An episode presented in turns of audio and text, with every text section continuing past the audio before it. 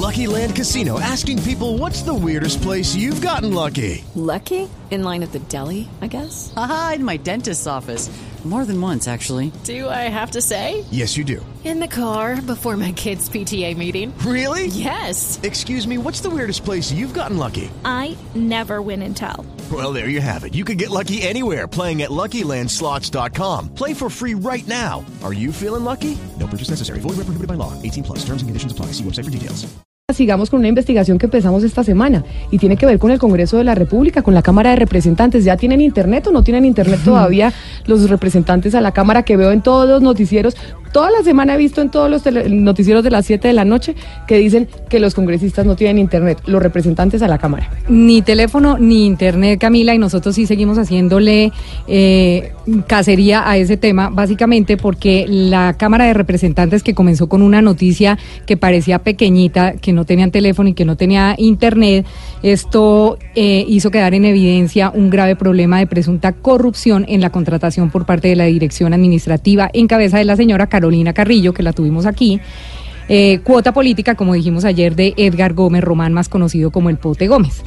Pues Blue tuvo acceso a las comunicaciones enviadas por Raúl eh, Gaitán García, jefe de control interno de la Cámara de Representantes, radicada el pasado 25 de julio de 2018 en la Procuraduría General de la Nación, en la Fiscalía General y en la Contraloría General, en donde se anexan más de 200 folios eh, que probarían hallazgos en los subprocesos de gestión contractual. ¿Qué significa esto? Que la Oficina de Control Interno de la Cámara de Representantes tiene documentos que dan cuenta de los malos manejos en los procesos que conducen a la contratación en la Cámara de Representantes de diferentes servicios que han requerido en la entidad y por supuesto han contratado en estos años.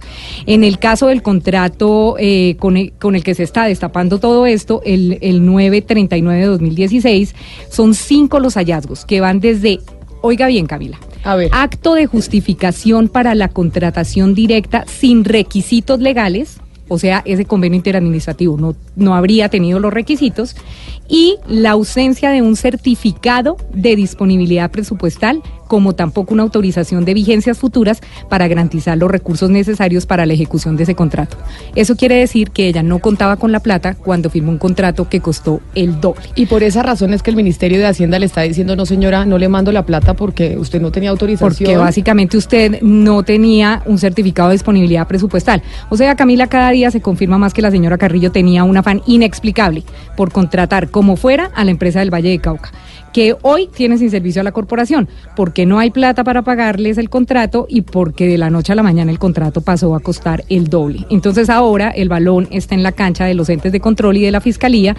Vamos a ver hasta dónde llega el poder del Pote García y de los demás congresistas que la reeligieron para que su pupila permanezca en el cargo. Pero entonces, estas denuncias y esta información que nosotros empezamos a averiguar esta semana ya la tienen hace un buen tiempo la Fiscalía y la Contraloría y no han hecho absolutamente nada al respecto. Pues la tiene la Fiscalía, la Contraloría y la Procuraduría y hasta el momento no sabemos qué ha pasado con esa investigación.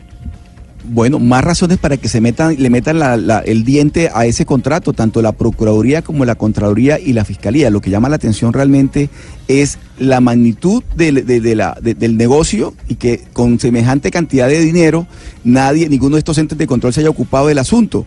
La, la noticia exclusiva que nosotros hemos trabajado toda la semana indica que realmente allí ahí hubo, eh, por lo menos, celeridad por parte de la directora administrativa de la Cámara de Representantes.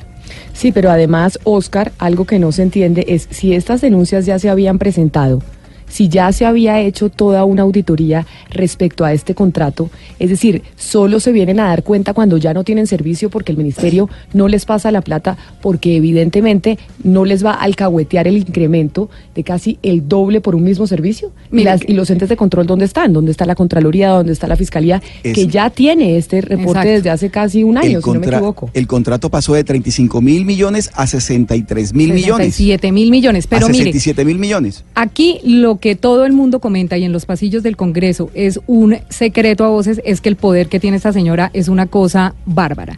Y que la señora es muy complaciente con algunas cosas, como por ejemplo cuando se viene un festivo, entonces la señora, el festivo cae un, un martes, entonces la señora muy amablemente le regala el lunes, o si el festivo cae un jueves, entonces la gente sale desde antes. Y, y ese tipo de cositas, además de la fila de congresistas para que ella les dé de ¿Cuánto? buena manera contraticos, pues eso es lo que la mantiene en su sitio quietica y pavoneándose. ¿Cuántos periodos lleva ella allí en la dirección administrativa? Debe llevar como unos, ¿qué? Como unos cuatro, yo creo. No, ella estuvo eh, entre 2008 y 2010, eh, después la reemplazó otra persona que también fue investigada por los entes de control y ella Sí. vuelve a, eh, eh, a ser eh, reelegida en 2016. Pues entonces, para que después no se queje, el eh, doctor Chacón, presidente de la Cámara de Representantes, para que diga que es que él se lava las manos y no tiene nada que ver, porque ellos son los que reeligen a la directora administrativa. Y no hicieron absolutamente nada, a pesar de que seguramente conocían de estas denuncias que ya están en la Contraloría y en la Fiscalía.